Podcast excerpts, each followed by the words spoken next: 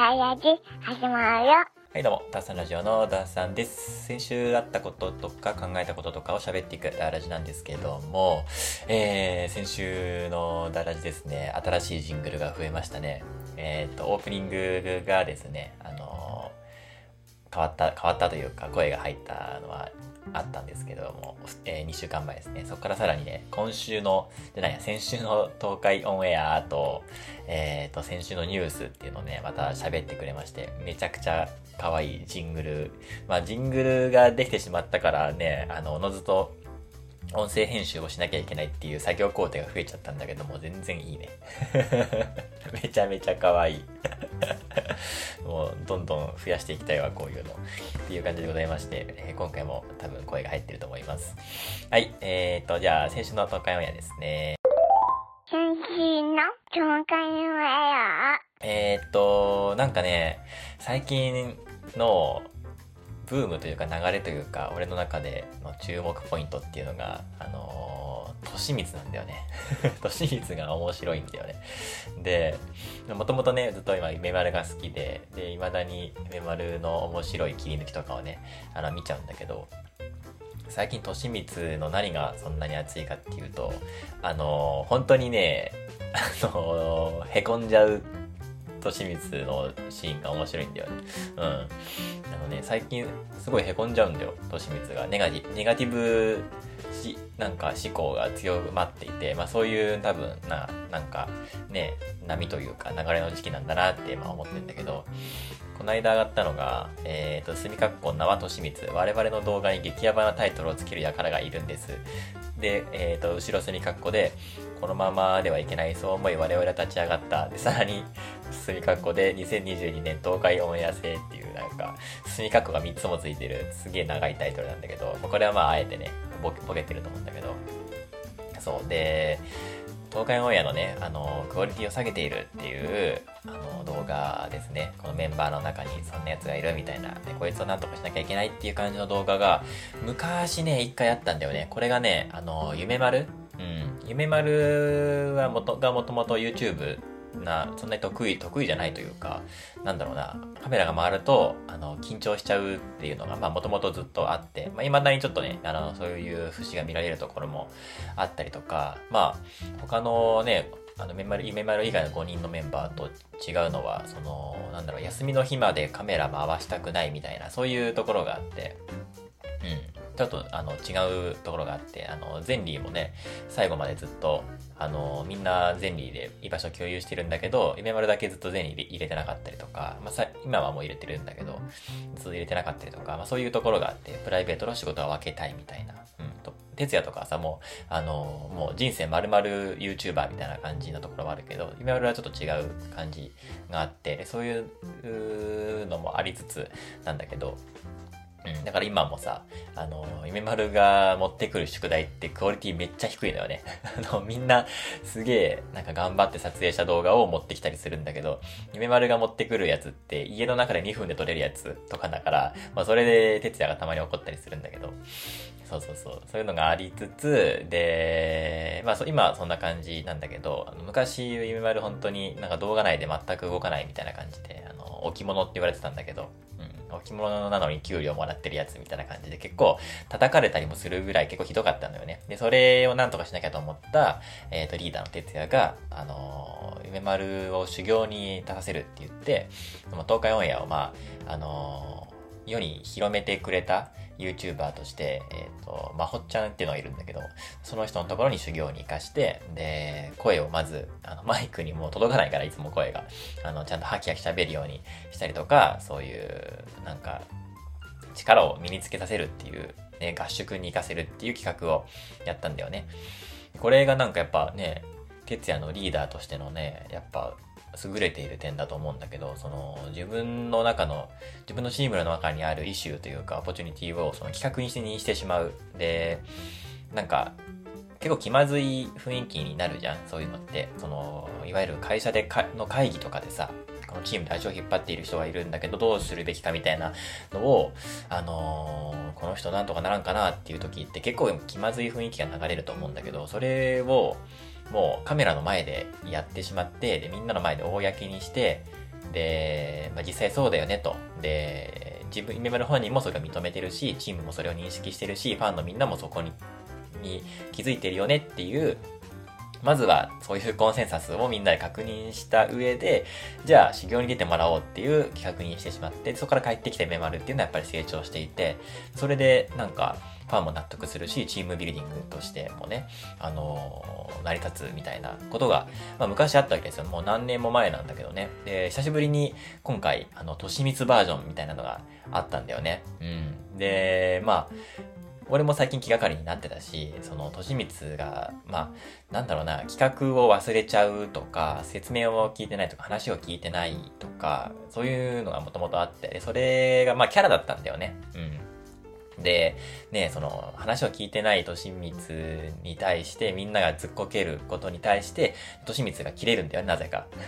っていう、だからとしみつは、あの、天然であるみたいな、っていうのが、あの、まあ、認識としてあったんだけど、それがね、なんだろうな、その、としみつ切れるっていうのじゃなくて、今までは逆逆ギレしてたんだよ。その前のが説明が悪いんだよ、みたいな。説明が悪いとしても、その、なんで利光だけが理解してないのかっていう論点になっちゃうんだけど、その、そういうところばっかり動画にしてるから、俺のなんか、評判がね、下がるんだっていう、本当に多分、多分本気でそう思ってると思うんだよね。だから天然なんだけど。っていう切り方をしてて、それがまあ一つの面白いね、東海オンエアの下りになってたんだけど、最近ね、本当に落ち込んじゃうっていうフェーズに入ってて、また失敗しちゃったっていうので、また俺は話を聞いてなかった、動画を台無しにしてしまったみたいな。企画企画会議で企画の説明を受けて、で、それ採用ってなって、じゃあ今後こう、じゃあ、あの、来週こういうスケジュールでこの動画を撮ろうみたいな、で企画の説明があって、で、その企画のための準備をするのが、おのおのタスク振り分けられて、じゃあいざ撮影に向かうんだけど、えー、としみつだけがその企画のルールを全然理解してなくて、全然、あの、何も準備してなかったとか、あの、間違ったものを持ってきちゃったとか、ね。そういうのが、まあ、多々あったわけですよ。まあ、月に1回ぐらいあったのかなね。結構あって、割とそれがね、あの、名物ものだったりしたんだけど、それで本当に落ち込んじゃうみたいなことがあって。で、今回の動画であったのが、その、変なタイトルを動画につけちゃうっていうのがあって、としみつがね。あの、メンバーみんなが編集するんだけど、基本的に自分が持ってきた企画を自分で編集するみたいな流れがね、あって、で、まあ、えっ、ー、と、ネタをいっぱい出す虫さんとか、えー、哲也とかが、おのずと、あの、編集するものが多かったりするんだけど、で、なんだっけ、そう、としみつが出す動画はとしみつがね、編集してタイトルつけて、で、投稿するんだけど、そのタイトルの付け方がすごいネガティブなんだよね。としみつの。あの、自信のなさがすごくて、ハードルを、あの、下げたがってるんだよね。だから、なんとか、なんとかクイズみたいな動画だったら、なんとかクイズっていうタイトルでいいんだけど、墨括弧になんか、ハードルを下げるような あのー、そんなに面白くないみたいな、そういうタイトルをつけちゃうみたいなね、墨括弧で。そういうのを、あの、哲也が指摘して、あの、東海オンエアのクオリティを下げているものがある、ものがいるっていうので、動画が始まったのが、この、我々の動画に激ヤバなタイトルをつけている輩がいるんですっていう、先週上がった動画なわけですよ。うん、説明が、と前置きが長くなったけどね。で、そのね、本当に失敗して凹んじゃうっていうフェーズに入ったとしみつ、逆になんか俺は面白くて、タイトルの付け方が本当にネガティブになってきててみたいな。で、結局ね、この動画面白かったのが最後、あの、としみつはこのままでいいっていう結論になったんだよね。うん、多分、こういう結論に向かっていく動画として撮影を始めたのでのではなくて、その、撮影、動画撮影をしている、あの、な、中で、哲也がそういう結論に至ったっていう感じの動画に俺は見えて、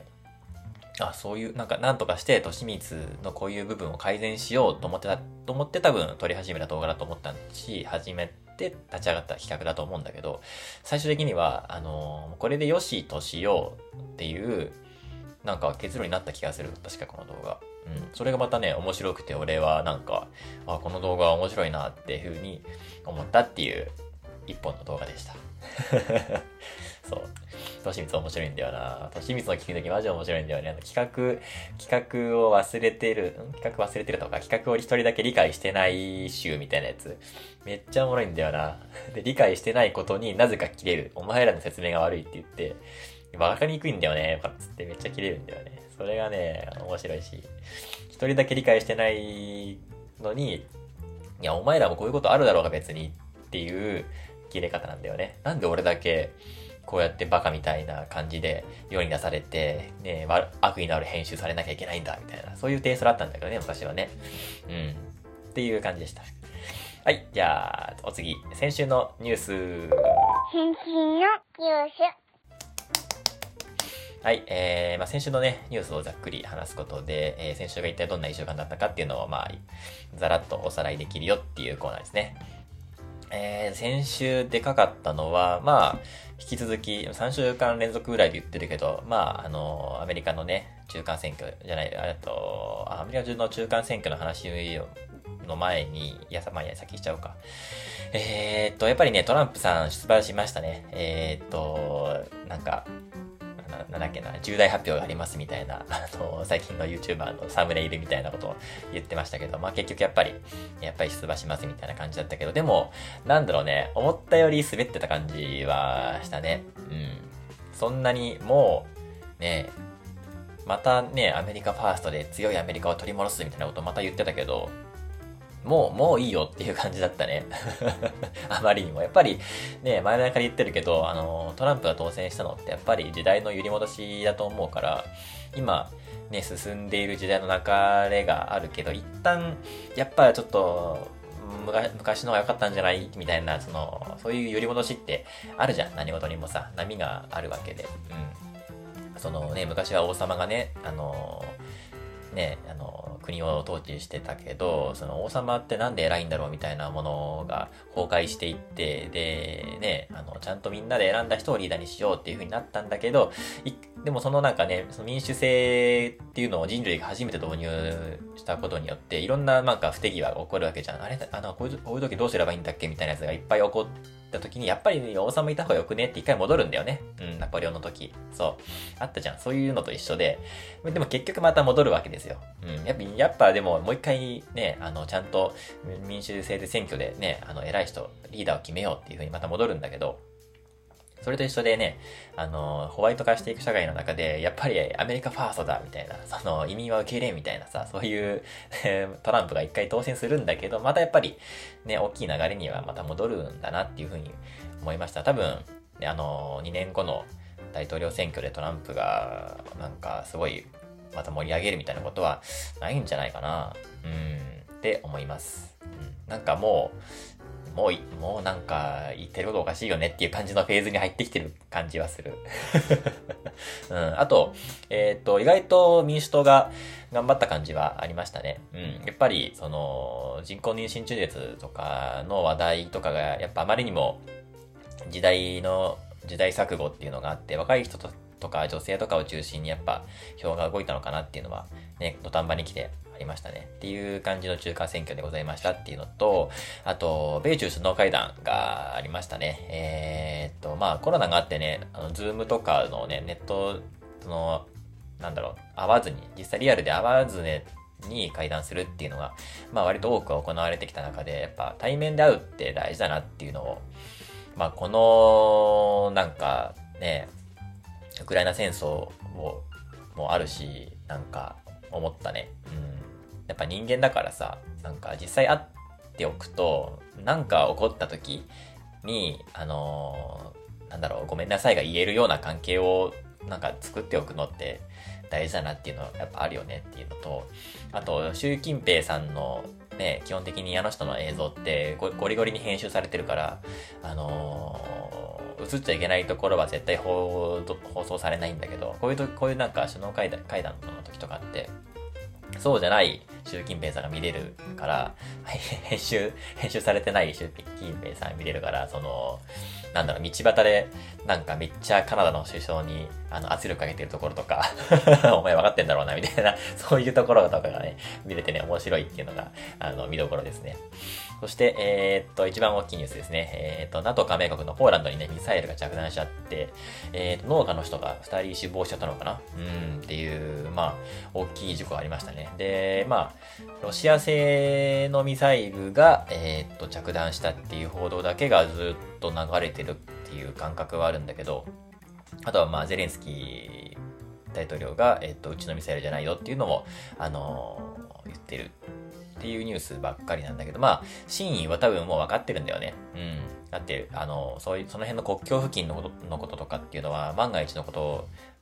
結構やっぱ空気がね、ピリついてるから常にね、あの、万が一のことに備えて、もう人工衛星とかで常に監視されてるし、その、ど、どこの、どこから飛んできたミサイルかわからないわけないから、あの、どう考えても。うん。だから多分、分かってるわけですよ。ただ、ただ政治的に公にはできないっていうわけです。ね。おそらくね。うん。だからまあ、現場の判断と、その、調査した、えー、機関の判断と、まあ、国連の判断と、みたいなやつを、まあ、あ、全部ね、調べ上げた上で、まあ、おそらく、その、ウクライナが、えー、迎撃したものがポーランドに着弾したと思われるので、まあ、そう調べ上げた上で、うん。まあ、NATO はね、全部見てるんでね、あの、まあ、なんか、なんか謝罪とかをするんじゃないかなっていうふうに思います。うん。どう考えても人工衛星は全部見てると思うんでね。この辺のやつっていうのは。はい。で、えーと、まあ、そんな感じでしたね。うん、なんか物騒なニュースばっかりだったけど。はい。では、先週考えてたこと、はい、先週1週間で僕がいろいろ考えてたことですね。まあ、常にね、何か考えながら、あのー、生きてるのを、えっ、ー、と、最近メモをするようにしてね、えっ、ー、と、ここで喋れるようにしておりますので、えっ、と、1、2、3、今回3つだね。1つは、えっ、と、服選び。うん、洋服の話ですね。久しぶりにアパレル関係の話をするかな。と、えっと、2つ目が日本人とマスクについてですね。マスクね、日本人は未だにね、もう、世界中で、未だに外でマスクしてるのは日本人しかいないっていうぐらい、あの、本当にね、YouTube でも Instagram でもさ、このね、ネット社会で外国の映像ってね、別に見ようとしてなくてもさ、見れるじゃん。でも、やっぱみんなマスクしてないじゃん。あの、なんかもうライ、音楽のライブだろうが、なんかのフェスだろうがさ、あの、国が集まる、なんか舞台とかスポーツの祭典だろうが、さあらゆるフェスティバルでどこの国に行ってもやっぱマスクしてる人いないし、東韓オンエアもさ、神休みとかでさ、海外に遊びに行ってるけど、やっぱ海外ではマスクを取って遊んでるし、誰もマスクしてないしね、そもそも。みたいなところがあって、なんで日本人の我々はずっとね、あの、もう国もさ、政府もね、マスク取っていいですよって言ってんのにマスクしてるのかみたいな問題があるけど、でこれってでも実は日本人のいいところなんじゃないかっていうお話ですね。えーと、それから、えー、3つ目最後が、えー、サイコパスの誤解ということで、サイコパスって最近よく聞きますけど、最近というかまあもともとあるけど、うん。で、僕もね、あのー、よくね、ダーさんはサイコパスだってよく言われて育ってきましたけど、サイコパスっていうものに誤解があるなっていうので、僕が認知してるサイコパスと、えー、っと、なんかみんなが思ってるサイコパスっていうの、何、何か、その、誤解があるというか、ズレがあるなと思ったので、そのお話ですね。そのサイコパス代表として喋れ、喋ろうと思います。はい。というわけで、一つ目、服選び。これはですね、えー、っとね、広報にも〇〇の誤りですね。あの、僕が大好きなポッドキャスト番組なんですけども、えー、っと、シャープ28、服選びの誤り、ネバーエンディング服の悩みっていうのがありまして、まあ、これ、結構前なんだけど、えー、聞きました。えっ、とね、話してる内容が、まあ女性二人なんだけど、かやさん、かやさんとね、かなこさんの話なんだけど、これがね、また面白くて、えー、好きな服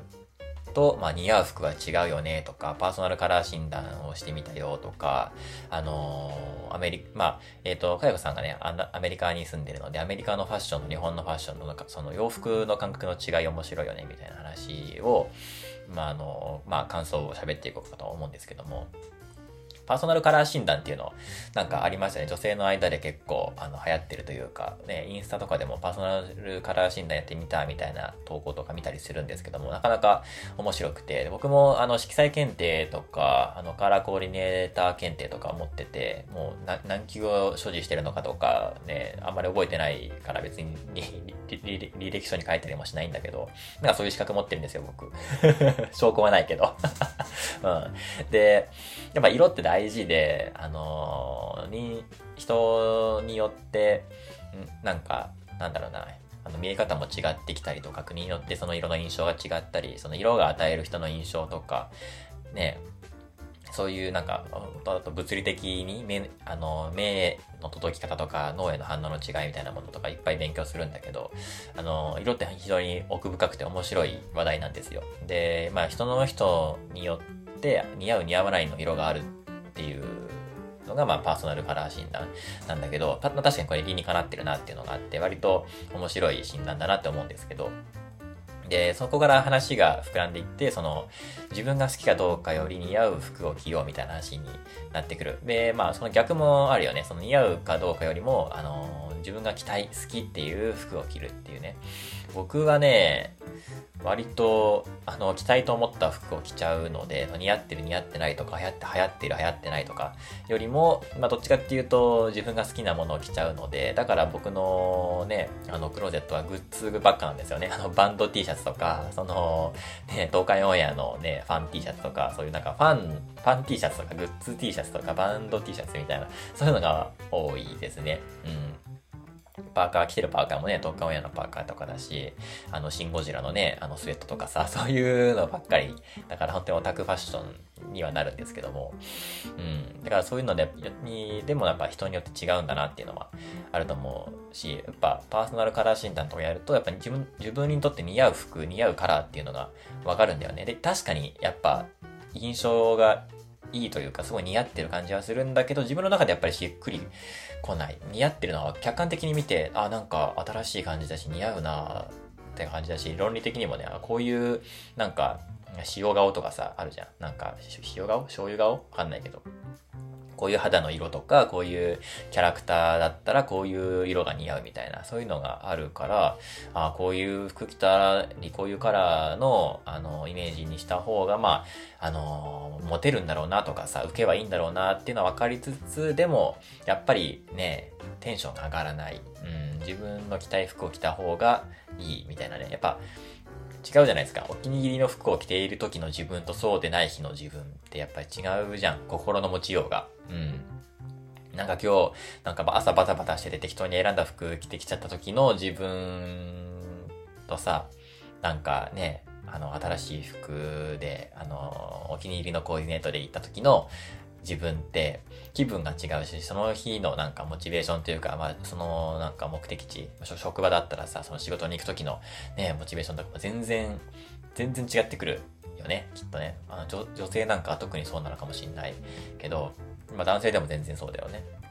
うん、だからすごい重要だなっていうのは思ってます。で、まあ結局のところまあ好きな服を着たらいいんじゃないっていうところなんだけど、それを突き詰めていくと、あのー、アメリカの話になってくるんだよね。そう。まあ、アメリカだけじゃなくて、俺はもう、あのー、海外の人全般に割と言えるんと思ってるんだけど、本当に好きな服着てるよねって思うんだよね。その、まあ、俺の中で好きな服を着てるっていうのは、俺のね、あの、自身のオタクファッションなんだけど、グッズを着てるっていうね、そのキャラクターのグッズだったり、映画とかで、その、応援してる、あの、団体のグッズのものを身につけている、着ているっていう感覚なんだけど、その、外国人の、あの、好きなもん着てるっていう感覚が、もっと好きなもん着てる感じがするんだよね。うん。その、なんだろうな、アメリカ人の、あの、もうシルエットがすごい出ちゃってるやつ。あの、それはブラジャーではないんですかっていう洋服 とか、あの、いるじゃん。その、なんかスポブラ、スポブラで歩いてますよね、みたいな人、いるやん。あれ大丈夫なのとか、あと、スパッツ。うん。あの、日本人にとって下着に近いもの、肌着みたいな感じだと思うんだけど、そのスパッツをズボンとして着用して街を歩いてる女の人普通にいるじゃん、アメリカって。すげえよく見る、すげえよく見るし、あのー、まあ、浜松外国人がすごい多い、多いので、その彼ら、彼らのファッションを見るとすごい思うんだけども、お尻プリンプリンでもうシルエット出ちゃってる感じの、あの、スパッツで歩いてる人、変態やんって思うんだけど、でも、それでいいんだよね。で、まあ、なぜそれがいいかっていうと、まあ、楽ら、楽ちんらしいんだよ。ストレッチがすごい効いてるし、まあ、まあ、楽みたいな感じで、まあ、スキニーデニムぐらいの感覚で履いちゃうみたいなのは、まあ、から、かよさんが言ってて、うん。まあ、かやこさんもアメリカに住んでて、まあそういう人が周りに普通におるし、で、で自分自身もそういう格好をするようになってきた。で、さすがにあんなお尻ブリンブリンのね、パツパツのやつは抵抗があるから、ちょっとデデニム生地の、あの、スキニーパンツ風な、あの、スパッツで普通に外出るよみたいなこと言ってて、あ、そうなんだと思って。で、逆に、アメリカにいると、その、日本のファッションが、トゥーマッチすぎるっていうのを言ってた。うん、ちょっとパ違いな感じがするらしいね。で、これはさ、あの、日本大好き好き外国人 YouTuber の話をするときに何回かしたことあると思うんだけど、外国人が空港、日本の、日本について空港から出ると、日本人がみんなデートに行く時の服装をしていてびっくりしたっていうのをよく聞くわけですよ。いろんな YouTuber が言ってるんだけど、あ、これの逆現象だと思って。うん。逆にアメリカ人は、アメリカ人という、まあ、海外は、あの、よ、家にいる格好で外、外に出るから、みんなパジャマなんだよね、基本的に。だるぎで、あの、だるぎで外に出て、だるぎで買い物に行くし、だるぎで、えー、っと、遊びに行くし、みたいな、そういう感覚だから、逆に普通におしゃれして外にね、バッチリ化粧して髪整えて、あとおしゃれして外に出るとすごい浮いちゃうんらしいのよ。そう。だから逆にね、その、あの、パツパツのストッキング、ストッキング、ストッキングじゃないや、あの、スパッツで外に出て、もうタンクトップ1枚みたいな、そんな感じらしい。の、タンクトップ1枚で、ね、外に出ることないもんね、女性で。日本人二の腕が気になるから隠そうとか思うし、ねそんな谷間とかめっちゃ出して外歩くのもおかしいし、みたいな。でも逆に、そう、かなさんとかやこさんが言ってたのは、そのアメリカ人のお尻プリンとか谷間全開のファッションは、なぜかヘルシーに見えるよね、みたいな。やらしくないよね、みたいな風に言ってたけど、え、別にやらしいでしょって俺は思ったんだけど、それは、別にあれエッチじゃないって思うんだけど、女性だからそう思うのかな なんで日本人だと、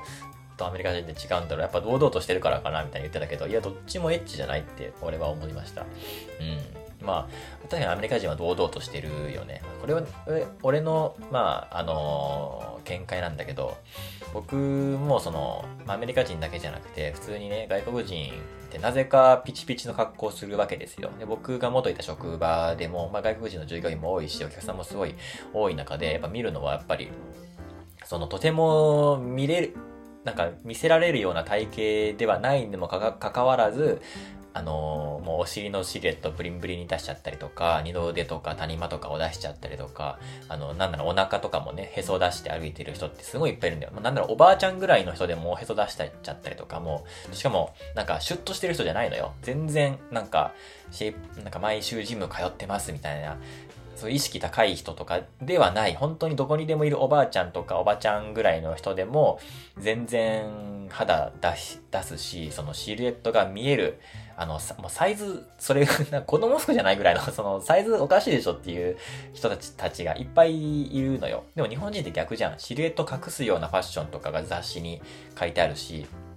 こういう自分の体型はこうだから、で、こういう、その場合こういう形の服を着ることでうまくシルエット隠せますよとか、こういう体型で悩んでる人はこういう服がいいですよみたいな、そういう特集がよく見るし、そういうのをやっぱ求めてるけど、海外って違うんだよね。その自分をどう出すかなんだよ。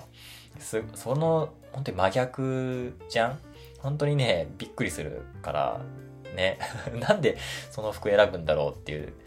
あの、サイズの合ってなさ。まあ、まあ、彼女にとってはサイズが合ってるんだろうけども、ピチピチなんだよね。ピチピチの服着てるのって、日本人で言ったらね、そのな、なんかアスリートみたいな、アスリートっていうか、筋トレしててね、筋肉を見せたい人とかは、そういう服着るじゃん。あの自分の筋肉のね、シルエットが見えるようにさ、パツパツの T シャツとか着てさ、あの、筋肉をアピールして街を歩くっていうのと同じ感じで、自分のだらしない、あのー、シルエットを出して街を歩けるっていうメンタリティなんだよね。これすごいよね。夏とかになると本当にタンクトップ1枚だし、で、あのー、お腹もね、見せ、見せちゃってるし、ホットパンツとかもお尻見えちゃってるじゃんみたいなホットパンツで普通に歩いてるから、やっぱ出したいし、そのやっぱ自分の身体的なあの肉体っていうのにめちゃくちゃ誇りを持ってるというか、まあ神様からもらった体なんだからどこがおかしいことがあるのっていう、その体をなんか堂々としてるっていう、その堂々とそのの格好で街を歩いてるってことに、やっぱりなんか一神教の感じを あの、すごい感じるっていうのは、個人的にはすごくあるんだよね。うん。なんか何を恥じることがあるんだいっていう感覚に俺は見えるんだよね。うん。これがなんか、あの、服選びのすごい違いだなって思った。その、着たい服を着ればいいじゃん。暑いから、えー、タンクトップ1枚でいいんだよっていう。で、実際その、ね、かやこさんもアメリカに行って普通にもう、日本だったら絶対ありえないけど、あの、アメリカにね、今、あの、で暮らしてる時は全然タンクトップ1枚で出ちゃうみたいな。もう日本では二度、二度、まあ、個人的には二度腕がコンプレックスでとてもあの出せないけど、アメリカはもう暑いしそんなこと言ってらんないしみたいな。ね、周りもそんななんか隠してるやついないしみたいな、ね、みんなね、あの、ブラジャー、ブラジャー1個つけて、あの、普通に飯食いに行ってる人たちがいるような、そんな世界線で何を隠すことがあるんだっつって、あの、タンクトップとスパッツで出ちゃうって言ってたけど、ね、すごいよね。で、ね、その、日本に留学してね、大学行った、ね、あの、どこの人だったっけなフランスだったっけなのね、女の子とかが自分だけだるぎでね、髪もボサボサで化粧もせずに、ね、登校、ね、学校初日登校してびっくりしたってみんなデートに行く時の服着てたっつって。日本人おしゃれすぎみたいなね。うん。面白いね、この違い。なんでだろうね。日本人ファッションが好きっていうのはすごい、ね、有名で、それこそね、あの、フランスとかイタリアよりもね、みんなおしゃれって、実際その国に行くとさ、やっぱりみんなだるぎだからさ、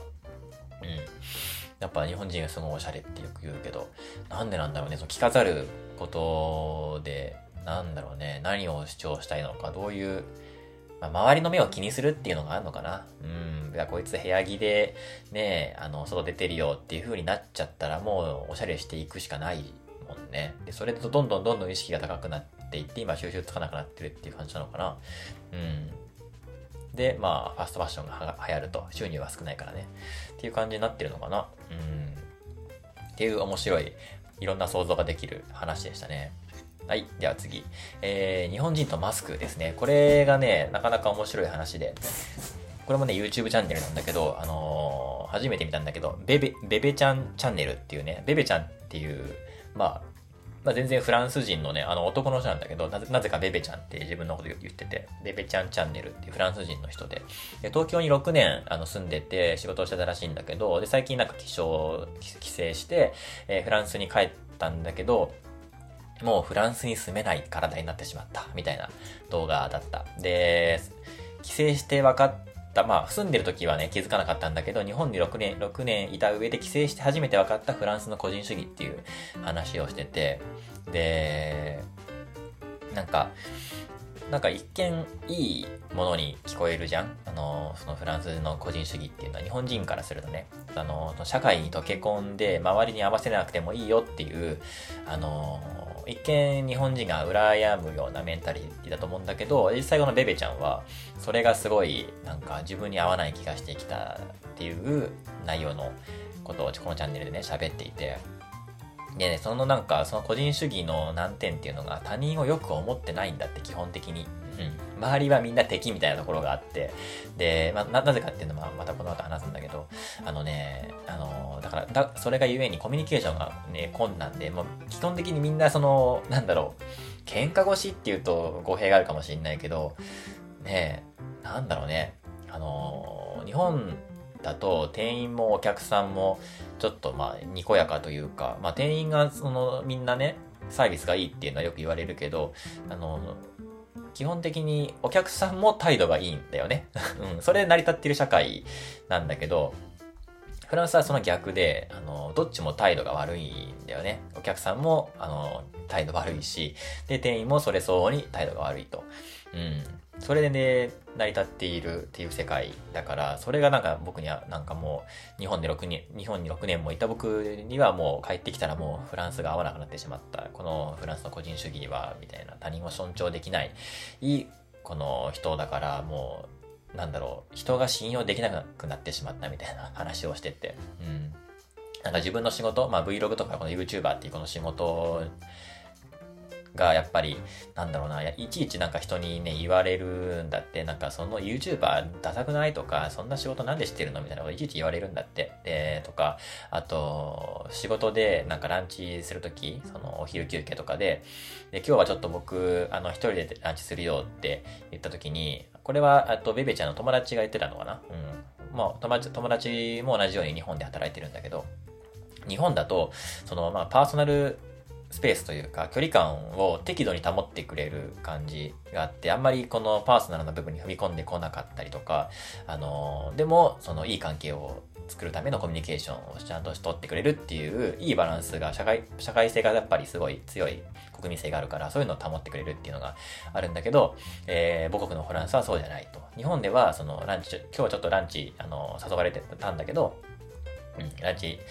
もうランチだけで一緒に行こうよって言われた時に、あ今日はちょっと俺一人にするで食べたいって言った時に、日本だと、あ、そうなんだ、じゃあまたね、で、もう以上終わりなんだけど、フランスだと、なんで私の、僕たちのことも嫌いなの？みたいな感じですごい言ってくるんだって。これちょっとうざいなっていうふうに、まあ、そのね、故郷に住んでた時は気にならなかったけど、日本で6年住んで帰ってきたら、これがすごい嫌だったっていう話があって、で、これもね、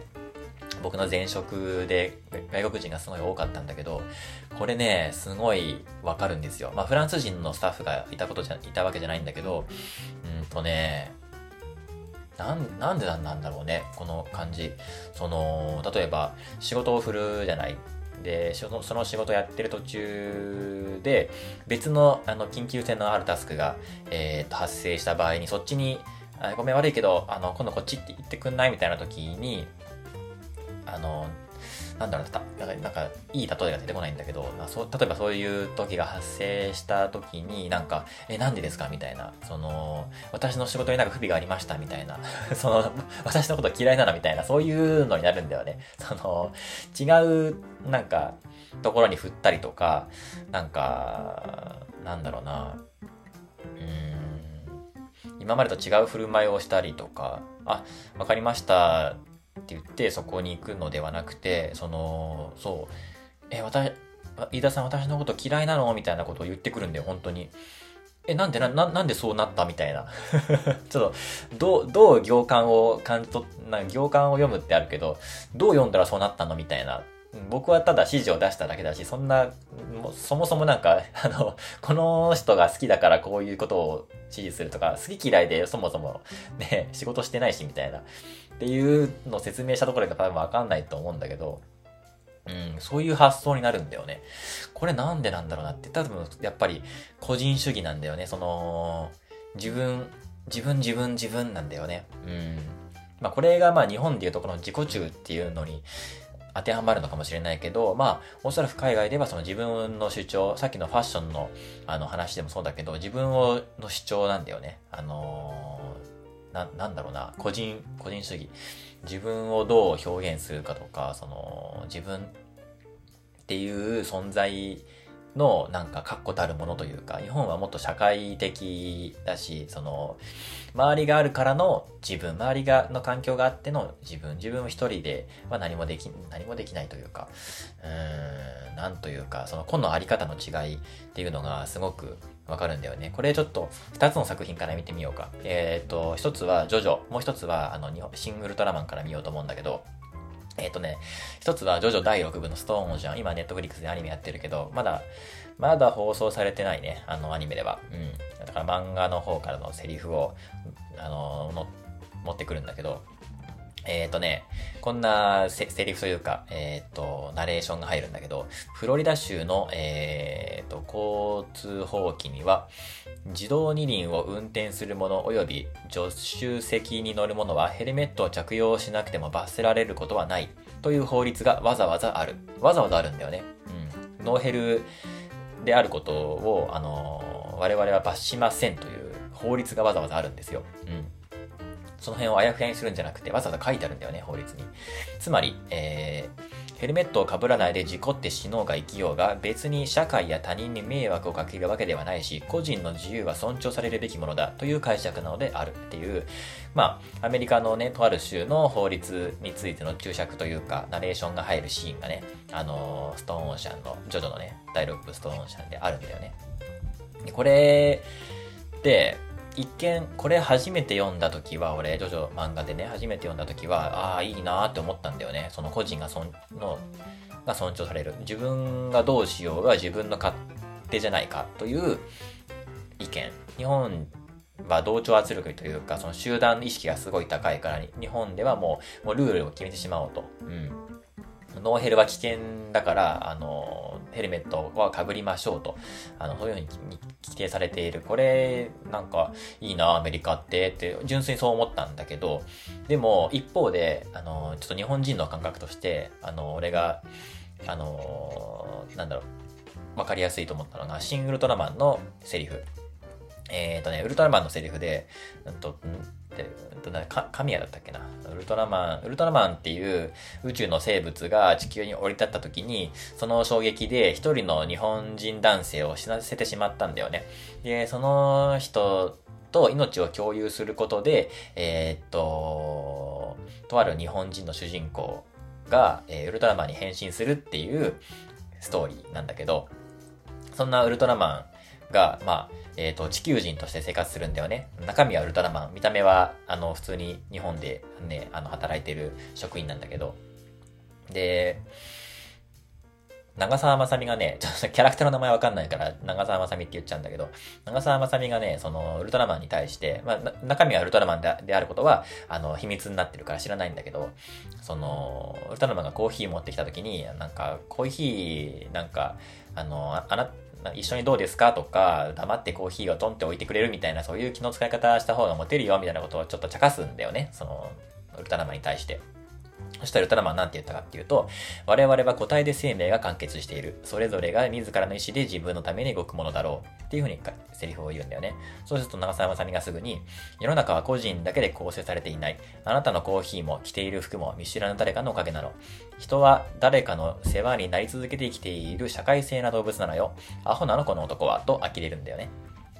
このシーンすごく、えー、日本のその社会性というか、それが当たり前、前提として社会が構成されていることに対して、それを理解していない、うん、全く想像力のないウルトラマンに対して、アホなのこの男はって呆れるシーンがあるんだけど、これを見たときに、あ、そうだよなって思ったんだよね。うん。まあ別にその アメリカのこの概念と日本の概念を比べて日本の方が進んでるなっていう風に優劣をつけたいわけじゃなくて、でも確かにこの、確かにそうじゃん。うん、僕らは一人で成り立たないし、まあ、ホモ・サピエンスって社会性的な動物だから、みんなで、こう、み、なんだろう、自分をがなんかいい暮らしをしようと思ったら、まず周りを良くしないといけないよねっていう話なわけであって、だからまあ、人に親切にするっていうのは、いずれは自分に返ってくるみたいなものはさ、日本ではまあ割と、なんだろう、子供の頃に教わるというか、なんとなく感覚的に納得してる部分があると思うんだけど、そういうのは多分そういう考えから来てると思うんだけどね。うん。その、自分があるのは、その、まず、周りがあるからこそなんだよね。自分の身の回りにあるものだったりとか、自分が今生きていることだったりとか、さあ、生活していることや、この今ある環境っていうものっていうのは、周りがあって自分一人では成し遂げられないし、周りがあって、そしてそのバランスを保っているからあるものだし、自分が今幸せだと思ったら、周りのかん、自分の周りの環境はいいからだっていうふうに思うわけで、ただ、やっぱり、あの、海外っていうのは自分が成功したら、やっぱり自分のね、あの、この間言った知識社会とかさ、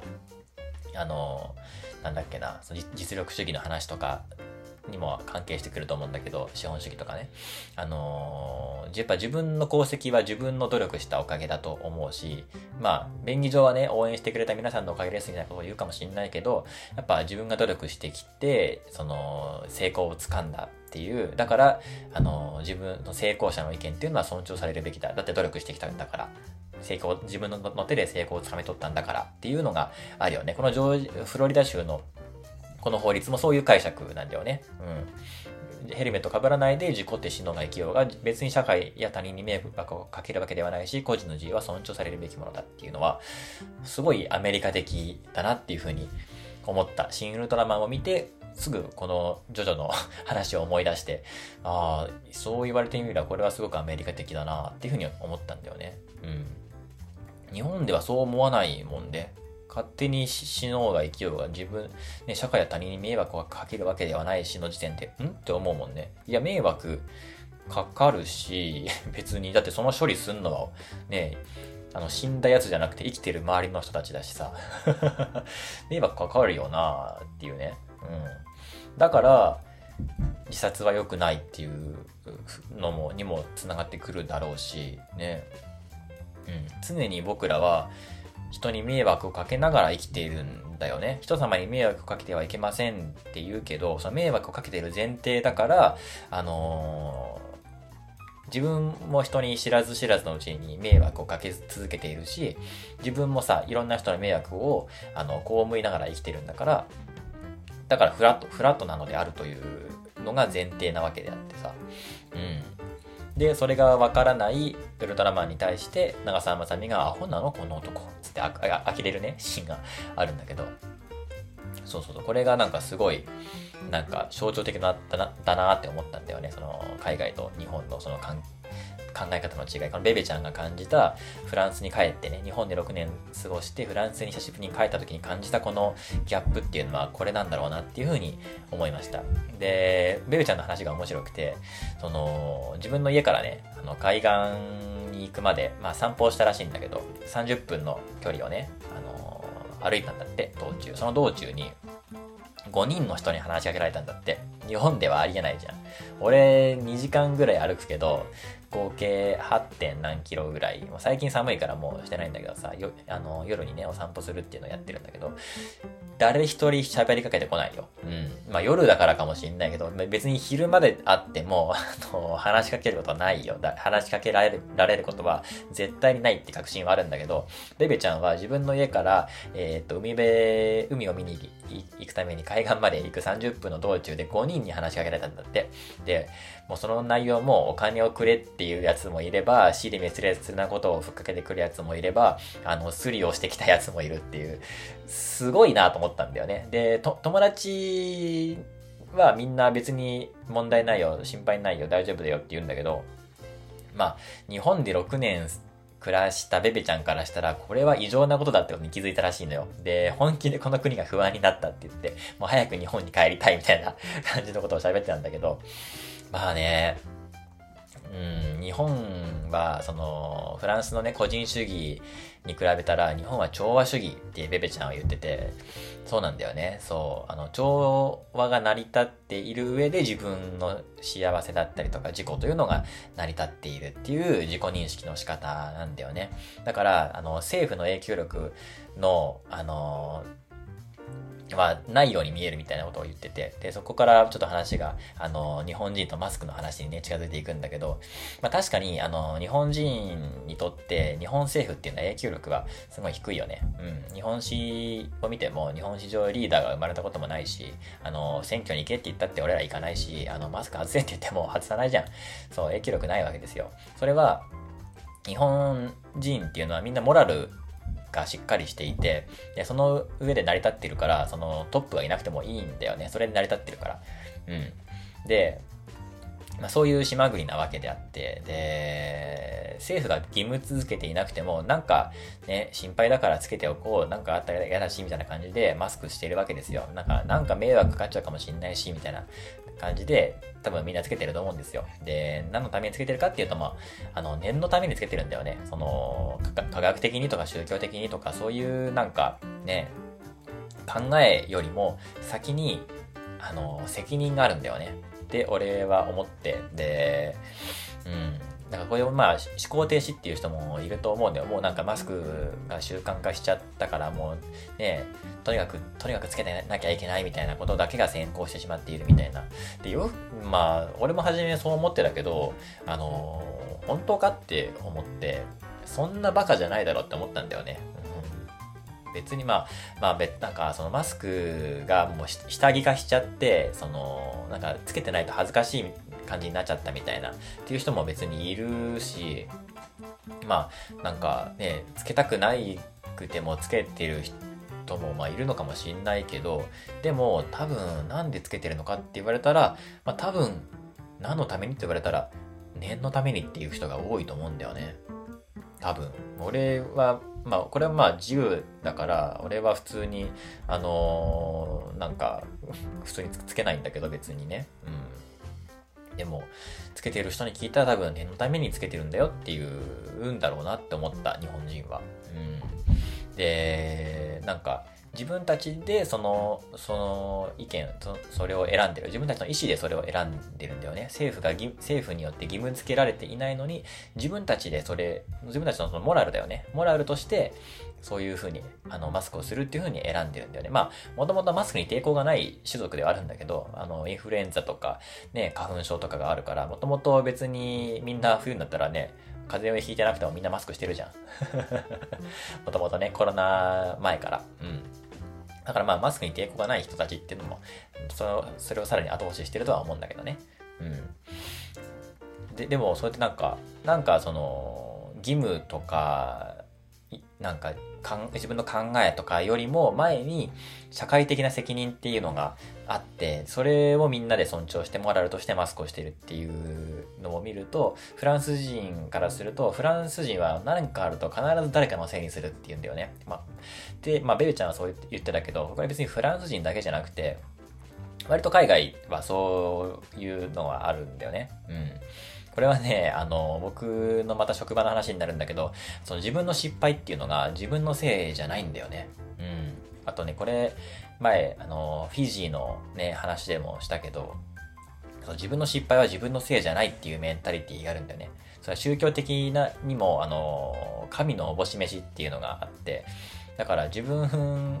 の失敗ではないっていう感覚があるから、あの、反省をしないんだよね。で、反省しないからまた同じ失敗をするんだよね。うん。だから全く、あの、良くならないし、成果が上がらないっていう、あの、あるあるがある。あれはフィジーにあるらしいんだけど、でも、これ別にフィジーだけじゃなくて、割と、あの、広く言えるんだろうなっていうのが、やっぱ僕のその前の職場でも外国人のスタッフはみんな本当にね、ほとんどの外国人スタッフはこの感じのメンタリティだった。うん。普通に遅刻してくるのよ。全然余裕で。うん。全然余裕で遅刻してきて。で、それに、それに対して怒っても全く自分、本当にね、きょとんとしてるのよ。なぜ自分が怒られているのかわからないし、何に対して反省をすればいいのかわからないし、あの、次遅刻をしないためにどうしたらいいのかとかも全くわからない、考えられないっていう感じなのね、俺が受け取る感じは。だから本当にどうしたらいいかわからないいいからクビにするしかないっていう のになるんだけどだって約束守れないんだもん。うん。だからその遅刻だけだったらまだしも、その来ないとかが普通にあるからね。うん、今日は来ないみたいな。で、今日来ないけど、あのー、仕事したくなったら勝手に来るみたいな。ね、仕事ないみたいな感じで勝手に来るみたいなのが普通にあるのよ。これなんか、びっくりされるかもしれないけど、これがもう普通にあるのね。余裕で。で、これがね、あのーすごいよね その、僕らからしたら、その周りの輪を目指すとか、チームで動いてるものだとか、その社会を乱すものじゃん、それって。うん。だけど、やっぱ個人主義なんだよね、そこは。うん。いや、なんだろうな、個人主義っていうのかな。も、もはやその、社会、調和、調和主義ではないよね、少なくともね。うん。その自分がどれだけ人に迷惑をかけてるのかわからないっていうのがあるんだよね。で、その、例えばね、逆に遅刻される側だったらどう思うかって言われたら、多分何とも思わないんだろうね、きっと。それがまかり通ってるから。うん。人は遅刻をするしね。で、その遅刻の理由とか聞いてもすごい適当なんだよね。だって今日雨降ってたから、みたいな。いや、ま、雨は全員に降ってんだよ、みたいなね。そのなんか、あの、真剣な言い訳でもないんだよね。ふざけてる言い訳というか、ジョークのつもりなのか、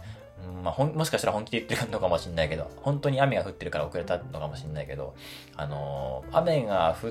てたら、ね、なんか例えばバスが遅れるかもしれないから一個早いバスに乗るとか、そういう発想はまるでないのよ。だって雨が降っちゃったんだから、なんかね、あの、うん、多分、雨降っちゃったから遅れたとは本気で思ってないんだろうね。うん、今日遅れたんだけど、今日は雨降ってたぐらいの別のことだと思うんだけど、うん。そうそうそう、そんな、それぐらいの感覚で、自分がなぜ怒られてるのかわからないし、あの、次やったら、ら、あの、正式に、あの、解雇になっちゃうよっていう話をしてても、やっぱり、ちんぷんかんぷんなんだよね。うん。その、ピンときてない感じがあるんだよね。いや、な、ど、どこをどう反省したらいいのか本人たちもわからないみたいな。だから困っちゃうんだよね。うん。いや、一生治らないのよ、これって。うん。だから、別にね、来ない時は来ないし、みたいな。うん。だから、雇ってる側としてはすごい不安要素だし、雇っていることによってリスクになるんだよね。うん。だって、仕事に入れられないんだもん。でも、個人、でもその雇ってるから、あの、彼らの個人情報は僕らが保管して、ね、いなきゃいけないし、あの、給与みたいな、給与とかさ、そのなんか、あのななんか更新、契約更新とかの書類とかもね、俺がやんなきゃいけないし、だから、雇ってることによってリスクになる人を雇ってしまうみたいな、すごいことが普通に起こってたことがあって、ね、すごいなと思ったんだけど、でもこの違いはやっぱりね、説明できないし、やっぱ他の日本人の部下たちもやっぱわからないから、そこでね、一緒に働いてもらうってやっぱりね、まあ大きい問題はね、まあみんな優しいからさ、大きい問題は起こらなかったけど、うーん、難しいチームだったなっていうのはあったね。うん。っていうのが、まあ、この、ジョジョで言われていた、あの、交通規制の話と、シングルトラマンであった、アホなのこの男はっていう話。この二つがやっぱり大きい、あの、認識の違いっていうのを、多分、このベベちゃんは東京からフランスに帰って、なんか改めて分かった自分の国と日本の違いなんだろうなっていうふうに思いましたっていう話ですね。で、最後3つ目、サイコパスの誤解ですね。あ、もう1時間経っちゃった。やべえ。あとなんかめっちゃ腹減ってきたな。今、朝の9時40分か。朝5時に起きて、そのまま台本作ってたから、お腹空いちゃったな。えー、っと、3番目、サイコパスの誤解。えーっとね、サイコパスってだけでね、シリアルキラーだと思わないでほしいんだよね。うん、その、狂気的な犯罪者みたいなね、やっぱり印象があるじゃないですか。やっぱりなんか映像作品とかでね、よく出てくるやっぱサイコパスって言ったらやっぱそういうね、感じじゃん。うん。すごい冷たい人間でさ、残酷で感情がない、ないみたいなこと言われるわけですよ。でもね、感情はちゃんとあるんですよ。サイコパスにも。でも、その感情のあり方というか、振り幅が全然違うんですよ。一般的な人と。っていうのを、あの、主張したい。ここで。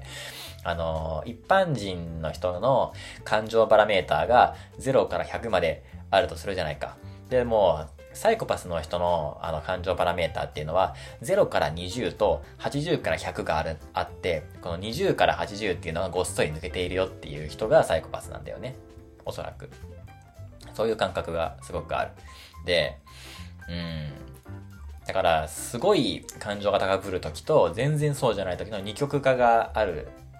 ので、その中間がないから、その極端に見えるし、なんか、逆に0から20しか見てない人は、こいつ感情ねえなって思うだろうし、えー80から100しか見てない人はこ、こいつ感情すげえなみたいな、そういう風に見られるだろうし、そういう振り幅がなんか大きいいっていうのがサイコパスの、まあ、特徴だと思うんだよね。うん。だから俺全然、あのー泣き虫だし、その、スパイファファミリーですぐ泣いちゃうし、あそこにどこに泣く要素があるのって言われそうだけど、全然泣けるしね、あの、温かい家庭の感じとかさ、あの、夜さんがアーニャさんを守る時とかの、ね、シーンとか、あれだけで、あの、アーニャがね、もう頑張って学校でね、奮闘してる時とかもなんか、頑張れ頑張れと思って泣いちゃうし、めっちゃその感情の高ぶりはちゃんとある一方で、その、なんだろうな、割と、なんだろう、血を見ても何とも思わないところだったりとか っていうのもあるわけですよ。うん。うん、なんだろうな、あのー血まみれでね、出勤したことを2回か3回あるけど、そういうところとかやっぱ見られちゃうと、ね、やっぱ飯田さんはサイコパスだから、みたいな感じで、ね、あのー言われちゃうんだけど、まあね、うん、割とでもね、身内が死んだりしても、あとなんか、ね、まああんまりこういう話するのもあれだけど、多分身内が死んだりしても多分泣くことは絶対ないと思うよね。アーニャが学校で頑張ってたら泣くけど、多分親とか兄弟が死んだり、あるいはね、殺人鬼に殺されたりとかしても多分泣くことはないし、悲しいとも多分思わないと思うんだよね。うん、そこは多分20から80の間に入ってる、その、ケースなんだろうなって思うね。うん、たまに想像したのがね、前に想像したことがあるのが、家族が例えば、えー、っと、人質に取られて、まあ、親とか兄弟がね、人質に取られて、で、実家に立てこもっていると。で、長男である俺に、あの、5000万現金で用意しろと。そしたら家族は解放してやるって言われても、多分俺5000万用意し用意、まあ、用意は物理的にできないからしないし、あの、できたとしてもしないし、あの、別に、なんだろうな、それはなんか5000万の方が損失だと思っちゃうとか、なのかな。うん、まあ、結論としては、その、べ、別に、あの、家族皆殺しにしてもいいですよっていう風に言っちゃうと思うんだよね。うん。で、その、なんならその、家族を惨殺するという権利を渡してあげた、あの、見返りとして俺に5000万よこせぐらいの、その 逆に、逆にこっちが要求するぐらいのことしそうだなっていうふうに思うことがあって、うん、なんだろうな、そう、そういうところがサイコパスなのかな。別に、別に、まあ普通、別に普通じゃんって言おうと思ったけど、それはさすがに抵抗あったな。普通ではないか、さすがにな。うん、でも、多分、その殺されることに、家族が殺されることに関しては別に感情の揺れはないんだよね。だからそれを脅しにして5000万請求されても、あまあどうぞお好きにっていう感じなんだよ。その代わり後処理頼み、後処理とかなんか頼みますよみたいな話であって、うん。そんなもんなんだよね。うん。まあそ、その、多分そのぐらいが20から80の感情の高ぶりなんだよね。で、俺にとってアーニャが頑張ってることが80から100の感情の高ぶりだから、えっ、ー、と、泣いてしまったりするんだろうなっていう、うん、話ですよ。うん。だからサイコパスにもちゃんと感情はあるし、涙も流すし、いろんな気持ちの高ぶりだったりとか、そういうのがあるわけですよ。だからなんサイコパスってまあ本当はね差別用語だから本当はなんかあの名前があるらしいんだけどなんだっけな忘れちゃったけどうん、で、なんか、特徴としては脳に、まあ、あの、まあ、欠損があって、記憶を司るところと、あるいは、えー、感情を司るところが、え、ー、と、欠損しているらしいのよ。だから、2つのタイプのサイコパスがいるらしくてね。うん。その、記憶パターンと、感情パターンと。うん。で、感情パターンの人はなんか怒りやすかったりとか、なんか感情のあれが激しいみたいなやつがあるんだけど、俺多分、その割と冷静というか、ね、その家族が殺されても多分、あの、そんなに心拍数上がらないと思うから、あの、そっち側だと思うんだけど、で、代わりに俺記憶が全然なくて、何も覚えてないから、本当に、なんだろうね、友達、友達とか、その、まあ、あのー、大変なのはやっぱ恋人がいる場合だよね。その恋人ってやっぱりさ、共有、二人だけの共有の思い出とかがあるからこその絆みたいなものがあるじゃん。でも俺何にも覚えてないから、なんだろう、その何も覚えてないことが彼女への気持ちの薄さに捉えられてしまうんだよね。えこの間のあの、あれをもう覚えてないのって思われちゃうと、じゃあ私への愛情ってそんなものなのねに繋がってしまいがちだから、そういう風になっちゃうのはやっぱり欠点ではあるよね。本当に覚えてないっていう感覚があの、え、なんだっけなんだっけとかじゃなくて、え、何その話知らないっていう、それぐらいの覚えてなさなんだよね。本当にごっそり抜けちゃってるのよ、記憶が。マジで覚えてないというか、もう知らないっていうレベルなんだよね。え、何その話聞かせてぐらいなんだよ。思い出なのに。共通の思い出なのに、あの、知らない人の話として聞くぐらい、覚えてないっていうレベルで、俺のその記憶のね、欠如っていうのが結構あるんだよね。うん。だから自分の話なのに、あのー、初めて聞く話のように聞けるっていう面白さはある。うん。なんだよね。そう。今まで、まあ、割とそれでも俺はサイコパスじゃないだろうっていうのはどっかであるんだけど、気持ちとしてはね。で、こうやってなんか、ね、証拠を自分で列挙していくと、なんか、ね、嫌がおうでも自分はサイコパスなのかもしれんと思わざるを得ないんだけどね。うん、客観的にね。うん。ただ、この記憶の欠如は認める。うん。あらゆることで、あらゆるタイミングでそれは指摘されるしね。なんで覚えてないのっていうことあるし、その友達に出産祝いを送った時もさ、まあ、あの、当時ね、あの、子供服とかベビー服を販売してたので、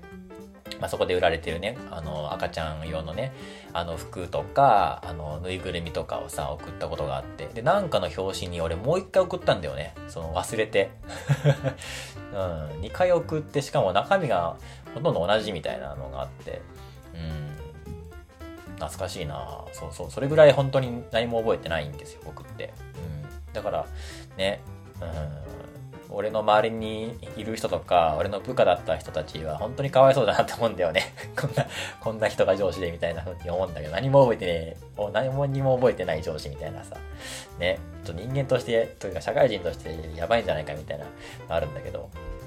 まあそんなえー、っと、なんか自己紹介みたいな話だったけど、まあそういうサイコパスの誤解ですね。うん、サイコパスっていうのは感情のない冷たい人間なのではなくて、感情のね、振れ幅がすごいだけなんですよっていう、あの、あのグラデーションがないんですよって、極端なだけなんですよっていう話です。はい。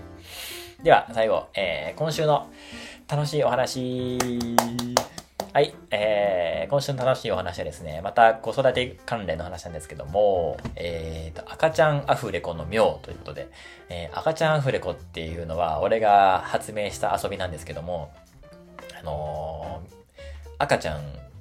に対してですね、えー、アフレコをする、即興でアフレコをするっていう遊びです。これがね、すげえ面白くて、俺好きなんだけど、それ好きでね、結構、なんだろうな気づいたらやってたな最近赤ちゃんアフレコっていう風に名前を付けただけでやって、割と普通にやってたことではある。うん。なんかね、赤ちゃんってさ、なんかぼーっと空を見つめてる時あるよね。なんか、な、どこ、どこに、どこ見てるんだろう？何を見てるんだろう？何が見えてるんだろう？みたいな時あるじゃん。ああいうのとかに、実際に何が見えてるのかっていうのを想像する考えるっていうのがすごい楽しいんだよね。赤ちゃんの感覚ってさ、もう味わえないじゃん。だから想像するしかないっていう面白みがまずあるのと、あのー、そこに、その発想、赤ちゃんの発想に、なんかこう、感情移入、うん、感情移入じゃないな。憑依する感覚かな。うん、そこまで想像力を到達させるっていう遊びでもあるんだよね。それがすごい楽しいんだよね。何何がその楽しいかっていうと、今では当たり前である、例えばさっき言った俺のお腹が空いている感覚っていうのは、赤ちゃんからしたらわからないわけですよ。今自分がお腹が空いている感覚っていうのはもしかしたら、あの、言葉ではお腹が痛いというかもしれない。うん。あの、自分はお腹が空いているだけなのに、お母さんに、なんか私お腹が痛いっていう風に言うかもしれない。お母さんは、え、お腹痛いのなんだろう？下痢かな？とか。かなんか風邪ひいたのかな熱あるかなってなっちゃうけど、本人は、本人が、えー、っと、認識してる感覚としては、お腹が空いているという感覚なんだけど、言語表現としてお腹が空いている、お腹が空いているという言語表現と、今お腹が空いているという感覚が一致していなくて、何かお腹に違和感がある感覚をお腹が痛いと表現してしまってるだけかもしれないみたいなね。そういうのが大いにあるわけで、で、この間友達が言ってたのはさ、えっ、ー、と、赤ちゃんは生まれてえー、いつだったっけな、6ヶ月だったっけな、に、えー、6ヶ月頃になると自分の右腕をなんか認識するみたいなことを言ってて、うん、そういうのもさ、発見のもう毎秒毎秒発見なわけですよ。腕を認識する。お腹が空いているという感覚がわからないとか。で、その、ただ天井を見つめているだけかもしれないけど、そこですごい多分脳内シナプスが動いてると思うんだよね。うん。なんか、あのー、いつもの天井と違うなとか、これはいつもいる部屋ではないのだろうかとか、なんか、あのー、いつもより開放的な気分になるな。いつもよりこれは広い部屋にいるからなんだろうか。それとも光の当たり具合がいつもの角度と違うことによって影の感じが違うからとか、多分そういうことをすごい考えてるっていうふうに想像するんだよね。いつもと同じ場所にいるのになぜか景色が違う。なぜだろうか。それは日の当たりところが違うからなんだろうか。それとも今抱っこされてる場所が初めての場所だからだろうかとか。あと違う、いつもお母さんに抱っこされてるけど、お父さんに抱っこされたことによって身長の高さから見え方が違って、いつもと同じ場所にいるはずが違うように見えているのだろうかみたいなことを、多分赤ちゃんは、赤ちゃんはめちゃくちゃ考えてると思うんだよ。絶対に。多分って言ったけど多分これ絶対なんだよ。絶対考えてるんだよ。おや、いつもと違うぞ、この感覚みたいな感じで、ぼーっと空を見つめてながら考えてるっていう風に俺は考えてて、だだからその、なんだこのお腹の感覚はみたいな。お腹が空いてるってことはわかんないんだよね。なんだこの感覚はわからない。なんかすごい不安だ。ものすごい不安が込み上げ上げてくる。でもこれをうまく言語化できないと思って、わーって泣いちゃうみたいなね。そういうのを、あの、見知らぬ子供とかに、あの、勝手にアフレコして遊ぶみたいなのを、俺は赤ちゃんアフレコって呼んで遊んでるんだけど、ね、だから、すべてが初めてなんだよね。俺たちが当たり前だと思ってる右手を、右手を右手だと思って動かす行為だったりとか、天井、いつもと同じ部屋で天井を見つめる行為だったりとか、えっ、ー、と、坂道を登るっていうのもそうだよね。初めて二足歩行で歩くようになって、いつも歩いてる、初めて外を歩く、砂利道を歩く、あの、砂利があることによって、あの、転びやすくなるとか、あと坂道を登る坂道を登るときにいつもとなんか、あの、重心が違うぞ。体重移動をいつもと変えなければ坂道を登ることができない。で、その、この、この坂を下る、後ろに向かって歩く、歩くと、今度はまた別の重力移動が生じて、あの、下るときはちょっと気をつけなければならない。ちょっと後ろに重心を移動させて、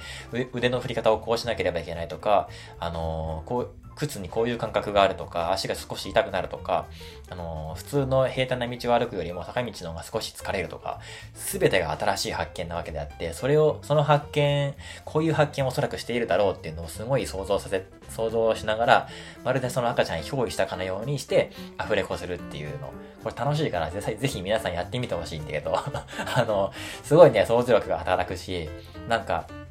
赤ちゃんといて楽しくなる。うん。わあ、こんなこと発見してるんだろうなとか、今こういう感覚なんだろうなとか、もしかしたらこういうことを今、こういう違いについて、すごく示唆に、あの、飛んでいることを考えているのかもしれんとかっていうのを想像しながら赤ちゃんに接してみるのはすごくいいと思う。なぜなら、その赤ちゃんのことがわかるようになる。わかるようになるというか、興味を持てるようになるんだよね。全く別の個体として見たりとか、あと、既存の概念として自分の中にあるにある赤ちゃんという物体という概念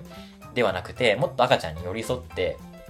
その、本当に何も知らない未知の生物で初めて地球に降り立ってマジで何もわからない重力を知らないとかその自分の腕を腕と思ってないとかさあそのなんだろうな感情を言語化できないとか、その言語化するっていう発想すらないとか、あの、その言語化する発想すらない上に、それを他人に伝えるという発想すらないとか、その、あらゆることが初めてであるっていうことを突き詰めに突き詰めていくと赤ちゃんのことを理解できるかもしれん、できるかどうかっていうか、できたっていう確信は絶対に得られないんだけど、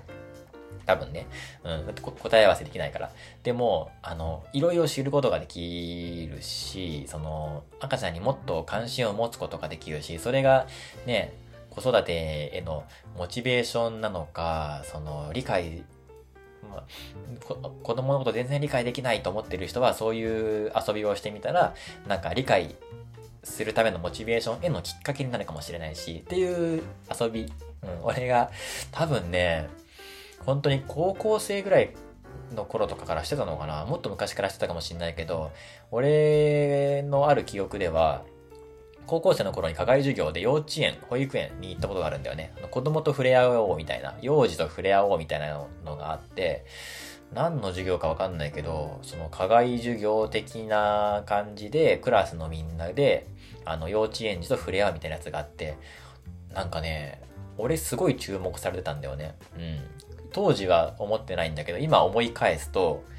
なんか、俺がすごい注目を浴びてたような気がする。うん、めちゃくちゃ遊んでたんだよね、俺、子供と。めちゃくちゃ遊んでて、子供もすごい楽しそうだし、だって子供がすげえ可愛いし、うん。幼稚園に行ったのと、あと、障害者の子供たちがいる学校とかにも行った時も、俺がなんかね、やったらはしゃいでたんだよね。うん、今思っても。うん。ちょっと障害者の学校の記憶あんまりないんだけど、でもなんかすごい遊んでた気がするわ、俺。で、幼稚園に行った時にめっちゃ遊んでたな。なんか、子供を俺お腹の上に乗せて、で、俺自身がトランポリンになって子供をめっちゃ上まで跳ね飛ばすみたいな遊びをしてた気がするわ。で、なんか、割と真面目な雰囲気で授業をしてる中で、なんか先生も何か喋ってるんだが、俺はなんかと構わずに子供と遊んでた。まあ、俺がちょっと問題児だったのかもしれんけど、うん。俺だけが子供と遊んでた気がする。みんなは、あの、子供と触れ合うっていう授業をしている中で、俺だけ子供と遊んでたんだよね。うん。それは覚えてるな。で、その、やっぱりね、子供がやっぱ面白いんだよね。その発想だったりとか、次の行動の予測できなさだったりとか、まあ予測できた時というか、なんか予測予測はできないにしても、なんかそのさっき起こしたこの挙動に対しての想像多分おそらくこういう考えでこういう挙動をしたんだなっていう結びつきができた瞬間のの喜びだったりとかっていうのがやっぱ楽しくて観察対象としてものすごく下に飛んでるのがやっぱり子供なんだよね。幼稚園児。そのぐらいがやっぱりものすごく楽しいんだよな。うん。っていうのが未だにあってで今その今それが赤ちゃんアフレコとして遊びなんでね。ちなみにその赤ちゃんアフレコはちょっとね、あの、ジョジョっぽくやると楽しいっていうのがあるね。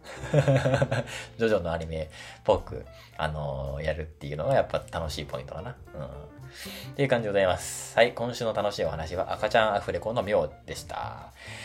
はい、じゃあ、そんな感じで、えー、っと、もう1時間15分の、もう喉も枯れてきたんでね、この辺にしておきましょう。それではまた来週のダラジでお会いしましょう。バイバイ。